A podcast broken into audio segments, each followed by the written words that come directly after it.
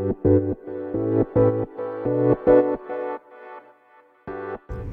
はようございます。なつきです。今日は今月反省したことについてねお話していこうと思います。と私毎月月初に自分のメンターの方とねあのお話しさせていただく機会があるんですけどその毎月1回の月初にやるのは、えーと、その方の、えーとコンサルを受けてる数名で集まってみんなでシェアするっていう形なんですねうまくいったこといかなかったことみたいな感じで。でやっぱり目標とかをみんなの前で宣言するっていうのとやっぱり成果をね報告し合うっていうなんかすごいいい場所だなって私は思ってるんですけどでなんかそれが、えーと、昨日あったんですね。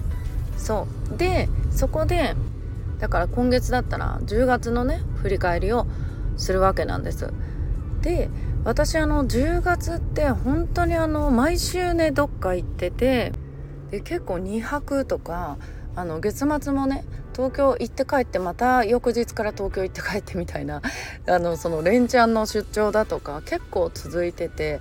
でそれによってね普段のその SNS の発信だとかもうその細かな活動ができなかったんですよね。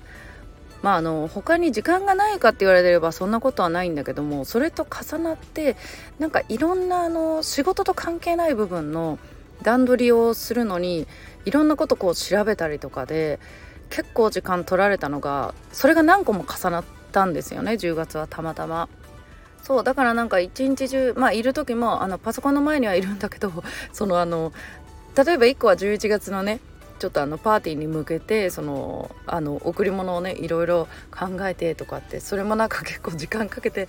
やっちゃったり私そういうのちょっと凝っちゃうんですよね。そう。でもう一個はまあプライベートのことでねいろいろ調べることがあってそう。そういうのにね結構時間使っちゃって自分の仕事がね気が付いたら全然できてなかったんですよ。でわもう10月半分過ぎてるって結構なんか後半はねバッタバタでやってたんですけどまあやっぱり発信とかねうんメルマガとかももともとそんなに頻繁に配信してないのに そう。でまあそれは結構反省だったんですよね。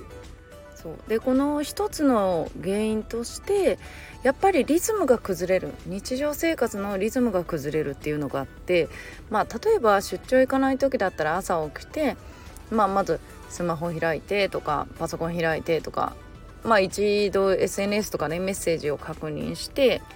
でまあそこから会社に行く準備してで会社に着いて会社の仕事が 一通り朝のやることが終わったらまた一度そこでオンラインの本の仕事ずっとやったりするんですよ。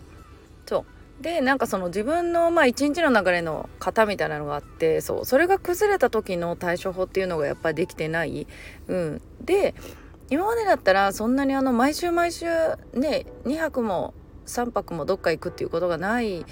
あんまりなかったんでそうそういうことは少なかったんだけどもやっぱりなんかここに来てなんかこれがすごい影響してきたなっていうのをねすごい感じて反省したのとまあやっぱりエネルギーを受けすぎちゃって休養するっていう話をねそう昨日もしたんだけどもそう。でやっぱりそこはねちゃんとなんか休み例えばねなんか前だったらそこで無理してなんかいろいろやってたんだけどそうするとなんかあんまりいいものじゃないのに発信したりとかそうそういうのもあってね。でなんか今年はちゃんとそういう時は休もうって思ってるところがあってそれにしてもなんかあまりにもちょっと10月はもっと,、えーとできたところがたくさんあったなっていうのを結構ね、えーと、今年の中では一番一番か分かんないけど 結構反省した月になりました。でそこでなんか昨日のそのメンターの方のねメルマガ読んだ時にはそんな私に今のこのタイミングでハッと気づかされたことがあってそれがえっ、ー、とさやかさんが昔、えーと、先輩に怒られたことみたいな感じで、まあ、結論としては仕事への意識が足りなかったみたいな感じだったんですよね。で私もなんかうんなんかこの、まあ、休んだりももちろん大事なんだけどもこう行動する中でも絶対にやろうと決めてたらできる時間ってきっとあったんだろうなってで今までだったら確かに移動中とかでもやってたなっていうのを思い出したんですよね。でそこでやっぱり自分の意識がそこからちょっと弱くなっていたあの仕事に対する意識が弱くなっていたって言ったらおかしいけどやっぱり他のことに頭が行き過ぎてしまった、うん、っていうのがやっぱり一つとそうやっぱり行動あのどっかね移動してる時でもちゃんとできる仕組みを作るのはめちゃくちゃ大事だなっていうのを、うん、改めてね感じました。で、えーと、そのシェア会でも話してたんですけどやっぱりこの私たち個人起業家って自分でどこまでも許せてしまうし自分でどこまでも追い込むこともできる。で私は追い込むのがいいとは思わないけどもやっぱりそういう時期もどうしても必要だと思っていて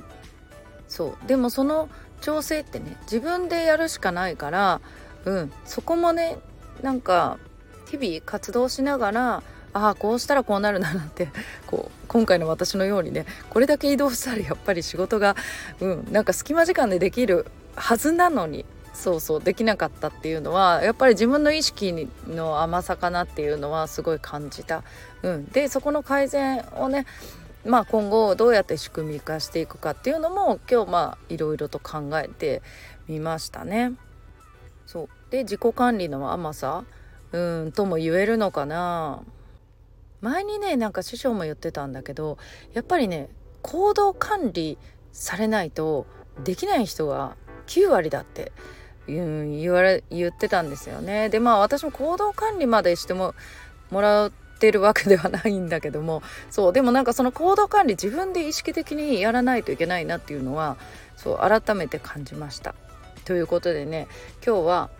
今月ね反省したことについてお話ししてみました。皆さん今日も素敵な一日をお過ごしください。またお会いしましょう。